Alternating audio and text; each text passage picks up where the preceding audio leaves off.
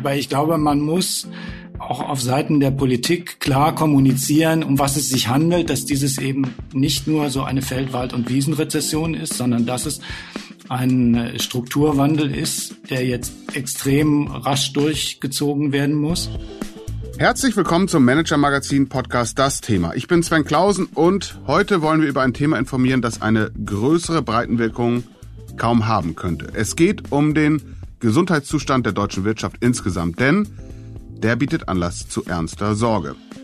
Der Internationale Währungsfonds hat gerade seine Prognose für die Weltwirtschaft und für die Entwicklung der Volkswirtschaften insgesamt veröffentlicht.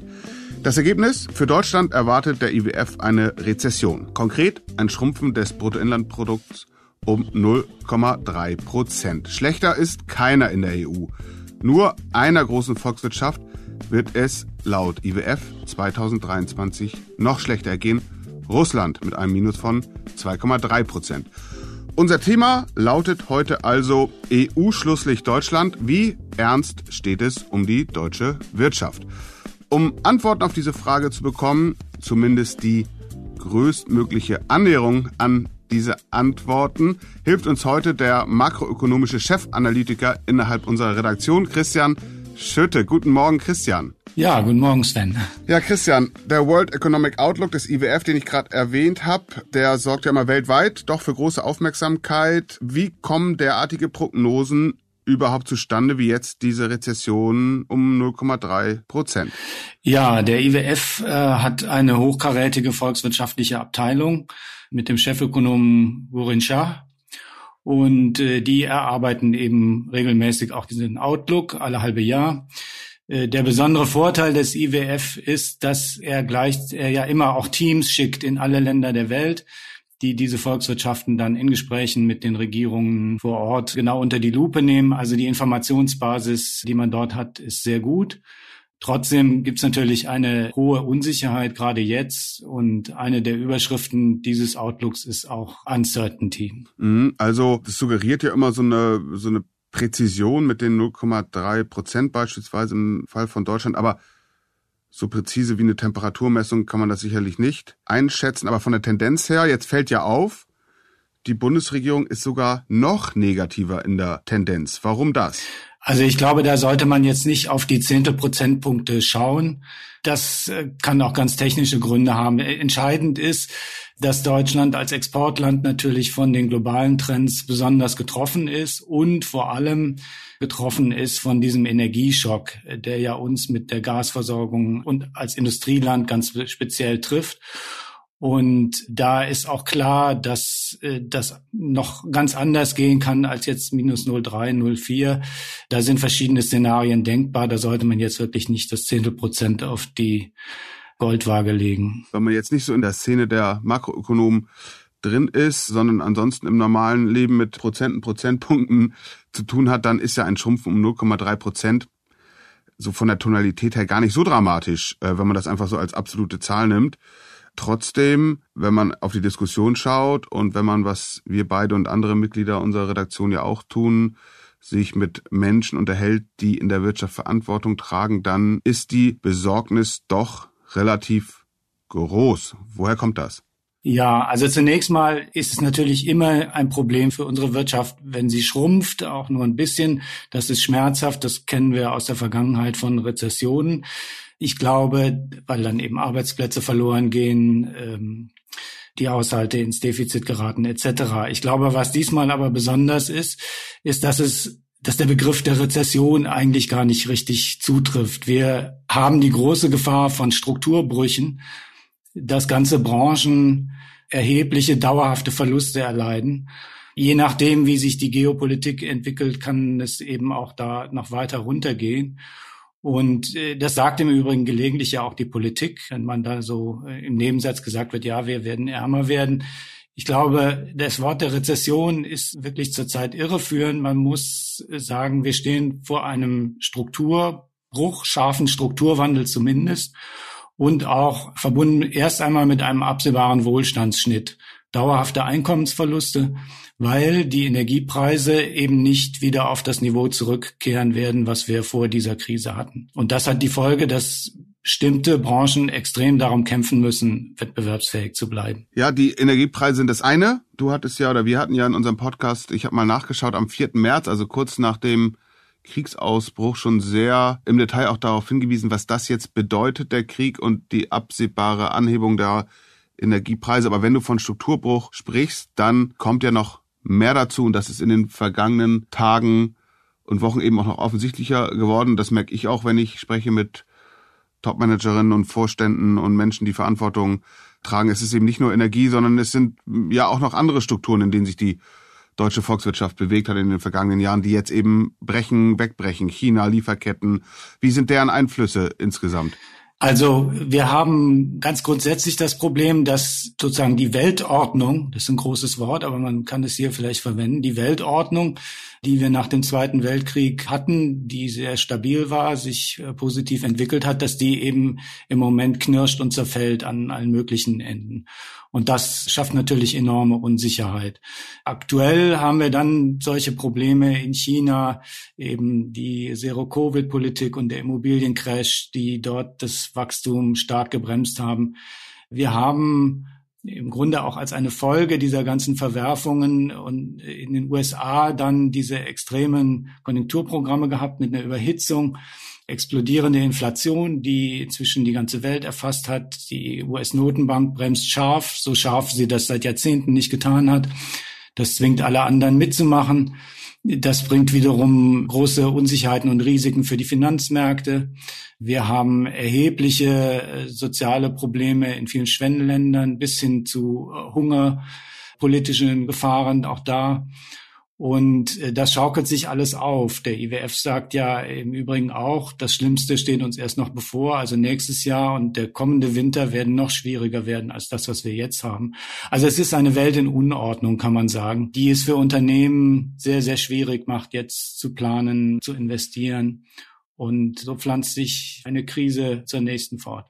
Lass uns trotzdem mal versuchen herauszuarbeiten, wo die Unterschiede sind. Also welche Industrien und welche Branchen besonders betroffen sind und wo trotz dieser globalen makroökonomischen Unsicherheit, die du geschildert hast, es eben auch stabilisierende Faktoren gibt oder im Idealfall auch kurzfristig Grund zur Hoffnung. Also ganz offensichtlich Energiepreisschock, ganz offensichtlich inzwischen auch ganz gut dokumentiert ein Problem, vor allem für die chemische Industrie. Man muss ja da unterscheiden, die brauchen Gas eben nicht nur sozusagen als Energielieferant, sondern auch als Vorprodukt für eben die chemischen Produkte, die dann hergestellt werden.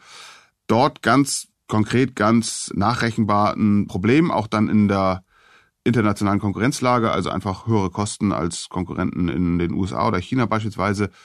Aber das ist ja nicht bei allen Branchen der Fall. Also übertragen wir gerade diese leichte Untergangsstimmung ungerechtfertigterweise auf die gesamte Wirtschaft? Also welche Folgen das genau haben wird, ist sehr schwer einzuschätzen. Es gibt da ja auch einen heftigen Streit der Ökonomen darüber, wie gravierend es ist, wenn Grundstoffindustrien, und das ist ja Chemie, Stahl, die ganzen energieintensiven Industrien, wie gravierend das ist, wenn diese Grundstoffindustrien so schwer getroffen sind.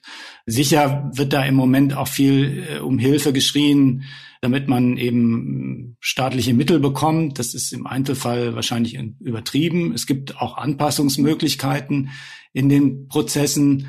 Manche verwenden ja heute dann Öl statt Gas. Man kann bestimmte Grundstoffe natürlich auch importieren. Ich glaube aber, es bleibt die Tatsache, dass Energie, die wir importieren müssen, sehr viel teurer wird. Wie viel teurer wissen wir nicht, aber dass sie teurer wird, das ist, glaube ich, sehr klar. Und das bedeutet einfach zunächst mal Wohlstandseinschnitte und das bedeutet, dass bestimmte Unternehmen, bestimmte Branchen wahrscheinlich in der bisherigen Form nicht überleben können. Auf der anderen Seite bedeutet es natürlich äh, auch Riesenchancen für diejenigen, die jetzt Abhilfe schaffen können. Wir müssen die Wirtschaft umbauen, da ist natürlich sehr viel zu tun. Also ich glaube, die Arbeit wird uns auf gar keinen Fall ausgehen, zumal wir ja auch noch ohnehin ein demografisches Problem haben, dass es eher zu wenige Arbeitskräfte gibt. Also Arbeitslosigkeit wird diesmal, glaube ich, nicht das große Thema sein. Und es wird sehr viel investiert werden müssen, um sich auf diese neue Welt einzustellen.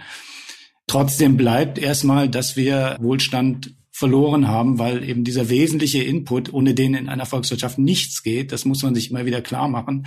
Energie ist nicht optional, sondern die ist unverzichtbar weil dieser wesentliche Input eben so viel teurer wird. Ich war am Mittwochabend dieser Woche in Berlin. Da hat äh, Siemens sein 175-jähriges Bestehen gefeiert mit einer Rede von Roland Busch, dem Vorstandsvorsitzenden, Nathalie von Siemens, die als Vertreterin der Familie Siemens da war und auch im Aufsichtsrat ist und auch weiter große Aktionärin. Und natürlich mit Spannung erwartet besonders die Rede von Bundeskanzler Olaf Scholz. Da waren viele Vorstandsvorsitzende und Topmanagerinnen aus großen deutschen Unternehmen da. Da hat sich ein bisschen zurückgehalten. Der einzige Kernsatz sozusagen war zu der Thematik, die wir beide heute hier auch diskutieren.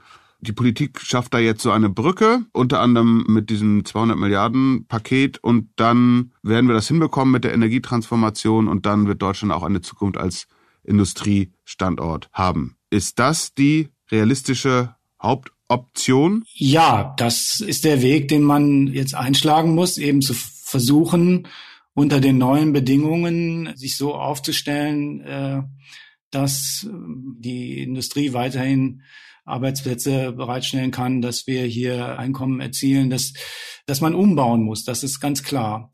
Nur ist die Frage, wie man das in dem Tempo hinbekommt, wie das genau aussieht. Also Herr Rußwurm, der BDI-Präsident, hat kürzlich auf äh, dem Klimakongress des BDI, wo auch äh, Herr Habeck anwesend war, eigentlich dann immer wieder und wieder diesen Satz gesagt, äh, wir müssen jetzt klären, wer macht was bis wann es hilft nicht über Brücken zu philosophieren, sondern es muss da wirklich auch konkret Schritt für Schritt dann gebaut werden. Und das wird äh, sehr schwierig werden, zumal wir ja eben nicht wissen, wie sich die Energieversorgungslage weiterentwickelt. Also äh, wir hatten kürzlich äh, jetzt diese Sprengung der Nord Stream Pipelines, etwas, was ja man sich bisher überhaupt nicht vorstellen konnte, dass sowas überhaupt passiert. Also das wird der Weg sein, die Transformation. Aber äh, wir stehen halt auch unter extremem Zeitdruck. Das muss man sich ja auch klar machen. Bisher, wenn man von Transformation redete, war das ein Zeitraum von zehn Jahren. Äh, jetzt ist es nochmal beschleunigt. Ist nicht einfach. Nee, und Wirtschaft besteht ja zu einem wirklich großen Teil aus Psychologie. Der Kanzler, wie beispielsweise an diesem Mittwochabend, aber ja auch zu anderer Gelegenheit, versucht Zuversicht zu verbreiten, sicherlich auch verständlich und nachvollziehbar, aber wie du es auch gerade sagte, BDI Präsident Oswurm ist da skeptischer, wenn man vertraulich spricht, ist da ja zum Teil schon eine sehr, sehr schwermütige, negative, pessimistische Stimmung auszumachen. Äh, welche Sicht ist realistischer? Also natürlich bringt es auch nichts, sich jetzt äh, nur in Schwermut zu ergehen, zumal natürlich dann irgendwann auch diese Abwärtsspiraleffekte eintreten können, die dann noch oben drauf kommen. Ja, die Leute sind verunsichert, kaufen nicht mehr und dann hat man sozusagen noch eine klassische Nachfragekrise obendrauf. Das hilft auch nicht. Aber ich glaube, man muss auch auf Seiten der Politik klar kommunizieren, um was es sich handelt, dass dieses eben nicht nur so eine Feldwald- und Wiesenrezession ist, sondern dass es ein Strukturwandel ist, der jetzt extrem rasch durchgezogen werden muss und dass das Kernproblem beim Energieangebot liegt. Und äh, wir können über äh, Preisbremsen und so weiter und Rettungsschirme lange reden, aber am Ende muss mehr Energie verfügbar gemacht werden, um die Preise jetzt runterzubringen und vor allen Dingen auch, um den Unternehmen und den Investoren eine Perspektive zu geben, dass die wissen, okay, in diesem Land habe ich in fünf oder zehn Jahren eine verlässliche, sichere und bezahlbare Energieversorgung. Also ich nehme mal jetzt ein Zitat, was diese Woche die Runde machte von Herrn Schäuble aus äh, einem Interview, wo er dann gesagt hat, gerichtet an die Bürger, aber das ist natürlich auch etwas, was sich Unternehmen anhören. Naja, eine verlässliche Stromversorgung, die könne man jetzt nicht unbedingt erwarten. Man sollte schon zu Hause Streichhölzer und eine Kerze haben. Also wenn ich als Investor in so ein Land schaue, wo mir gesagt wird, Stromversorgung ist eigentlich optional, dann äh, reden wir nicht mehr über den Wirtschaftsstandort, den wir bisher kennen. Zum Thema Feldwald- und Wiesenrezession und um Psychologie. Ich habe manchmal den Eindruck, ein großer Teil der derzeitig wirtschaftlich aktiven Generation hat das wirklich noch gar nicht so umrissen, was möglicherweise auch daran liegt, dass ja äh, viele dieser Generationen bislang erst zwei Krisen erlebt haben, wenn man so will, aus denen man relativ schnell wieder herausgekommen ist, die auch Weltuntergangsstimmung äh, verbreitet haben und dann am Ende sich als doch beherrschbar herausgestellt haben. Also die Finanzkrise 2008, 2009 und die Covid-Krise da um es mal vereinfacht auszudrücken, gab es Milliardeninjektionen des Staates und dann hat sich die Wirtschaft so wieder einigermaßen aufgerichtet. Wäre doch nur logisch, man würde jetzt auch darauf vertrauen, zumal Olaf Scholz vom Doppelwumms spricht. Also ganz wichtig, du hast gerade eben auch nochmal gesagt, eben jetzt auch deutlich zu machen, Untergangsstimmung hilft nicht, aber auch ganz wichtig herauszuarbeiten, dass das hier eine ganz andere, ganz neue Dimension hat, oder? Ja, also sehr grundsätzlich ist das natürlich ermutigend. Also wenn man das damals miterlebt hat, Finanzkrise, Covid, da gab es eben auch diese Untergangsstimmung und alle dachten, jetzt geht's gar nicht mehr weiter. Und am Ende war die Erholung dann überraschend schnell und stark. Also vielleicht kommt es diesmal auch wieder so und ähm, dann schauen wir in einem Jahr zurück und sagen, all das Haare raufen war doch eigentlich völlig übertrieben. Aber man muss dafür natürlich schon auch genau die Krise analysieren, was dahinter stand. Die große Finanzkrise war im Kern eine Nachfragekrise und die Notenbanken, also ausgehend vom Finanzsystem, ähm, gab es dann wegbrechende Nachfrage. Die Notenbanken haben das Finanzsystem stabilisiert. Äh, einige Länder, Deutschland weniger, aber glücklicherweise andere haben starke Konjunkturimpulse gegeben und dann war die Sache dann recht schnell wieder überstanden. Die Covid-Krise war ein medizinisches Problem, da konnte die Wirtschaftspolitik erstmal gar nichts machen, aber es war eigentlich immer klar, wenn wir dieses medizinische Problem gelöst haben, dann kommen wir in eine Welt zurück, die grosso modo so aussieht, wie sie vorher war. Natürlich mit bestimmten Veränderungen, Homeoffice etc., aber grosso modo geht es eigentlich um eine Art Pause, sich Zeit zu kaufen für eine Pause der Wirtschaftsaktivität, Zeit zu kaufen, um die, das medizinische Problem zu lösen. Diese Krise ist anders. Diese Krise kann man nicht dadurch lösen, dass man sich äh, Zeit kauft, dass man einfach mal ein bisschen äh, die Nachfrage ankurbelt, sondern es ist eben speziell in Deutschland eine Krise des wegbrechenden Energieangebots. Und das muss durchgreifend und überzeugend äh, gelöst werden, dieses Problem. Vielleicht kann man auch das so sagen, es war früher oder ist immer die Rede von Rettungsschirmen. Die Vorstellung ist, wie ein Regenschirm hält das dann alle Unbill ab. Ich glaube, was wir jetzt haben, sind eigentlich Fallschirme. Diese Instrumente helfen dabei, den Aufprall in der neuen Welt mit den höheren Energiepreisen abzufedern, sodass wir da uns nicht das Genick brechen. Aber wir werden in einer neuen Welt hinterher sein. Dann lass uns doch mal darauf schauen, wo wir landen können, äh, wenn der Fallschirm uns hoffentlich verlässlich abbremst. Du hast gerade eben schon erwähnt, wenn man als internationaler Investor hört, ach, möglicherweise muss man sich in Deutschland auch auf zeitweiligen temporären Stromausfall einrichten, ist das nicht gerade ein Argument für den Investitionsstandort Deutschland. Kann man wirklich nicht sagen. Das ist das, was man auch hört. Bei Anfang der Woche in Frankfurt habe mich mit so einem internationalen Investor da getroffen, in den USA sitzend, wo auch die Maxime ist, derzeit ist Deutschland eigentlich ein Land, in, das, in dem du nicht investieren kannst. Aber lass uns doch mal schauen und den Kopf sozusagen rausstrecken. Was sind denn komparative Vorteile der europäischen und deutschen Volkswirtschaft im Vergleich zum Beispiel zur US- oder chinesischen Wirtschaft, ja, auf die man bauen kann, wenn man mal für einen Moment das Energieproblem einklammern und sagen, ja, da müssen wir mit Dampf ran und dann gibt's aber komparative Vorteile, die ja uns sozusagen aus dieser Talsohle wieder nach oben helfen können. Also wir haben, um mal beim ganz Grundsätzlichen anzufangen, ja ein Gesellschaftssystem, von dem wir überzeugt sind, dass es letztlich das Produktivere ist, einen äh, liberalen Rechtsstaat, äh, in dem Individuen sich entfalten können, in dem Rechtssicherheit herrscht. Da sind wir ja doch überzeugt, dass das auf die Dauer tragfähiger ist als autoritäre Regime wie etwa in China. Wir haben ein System, was sozialen Frieden bisher gut erhalten hat, was breite, gute Bildung, solide Infrastruktur äh, bereitgestellt hat. Da haben wir vielleicht ein paar Punkte, die die Amerikaner in dieser Form, in dieser Breite nicht haben. Äh, so haben wir dann eine innovative Industrie entwickelt, gerade in Deutschland organisiert in diesen Netzwerken mit starken Mittelständlern, mit den Hidden Champions. Das sind so unsere klassischen Trumpfkarten. Allerdings erodieren die zum Teil natürlich. Und äh, wir sind aufgestellt, gerade Deutschland eigentlich immer schon als äh, eben eine Exportnation eingebunden in eine weltwirtschaftliche Arbeitsteilung. Deswegen kam diese Phase der, ich nenne sie mal der goldenen Globalisierungsära gerade Deutschland sehr entgegen. Und was wir im Moment sehen, ist ja, dass das eher rückabgewickelt wird und das trifft uns natürlich dann besonders. Um diesen Umbau, wenn wir uns dann äh, ja gesamthaft sagen, diese Aufgabe stellen und die annehmen, um den zu schaffen, braucht es eben Geld, braucht es Finanzierung. Wir haben schon gerade drüber gesprochen. Wo soll das herkommen, wenn wir uns einig sind, dass das nicht alles der Staat finanzieren kann und wir gleichzeitig so eine Ahnung haben, dass die internationalen Investoren Deutschland eher skeptisch sehen? Also es wird schwieriger als in der Vergangenheit. Ich glaube, das ist auch etwas, was man sich klar machen muss. Was jetzt die internationalen Investoren angeht, hatte Deutschland nach meinem Eindruck in den letzten zehn Jahren, 2010er Jahren, ein extrem gutes Image. Cool Germany, hervorragend aus der Finanzkrise rausgekommen, sehr kompetent. Wenn man mal so die internationale Berichterstattung anschaut, dann wandelt sich das gerade.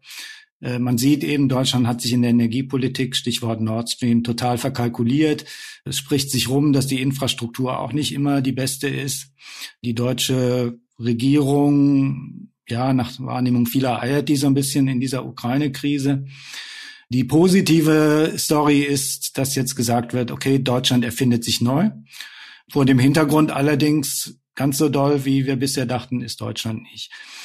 Konkret jetzt zu der Frage, wo kommt das Geld her, ähm, muss man eben sagen, diese neue Ära der Knappheit, so kann man es vielleicht nennen, also eine Knappheit der Energie, eine Knappheit an Fachkräften, ist eben auch eine Knappheit des Kapitals.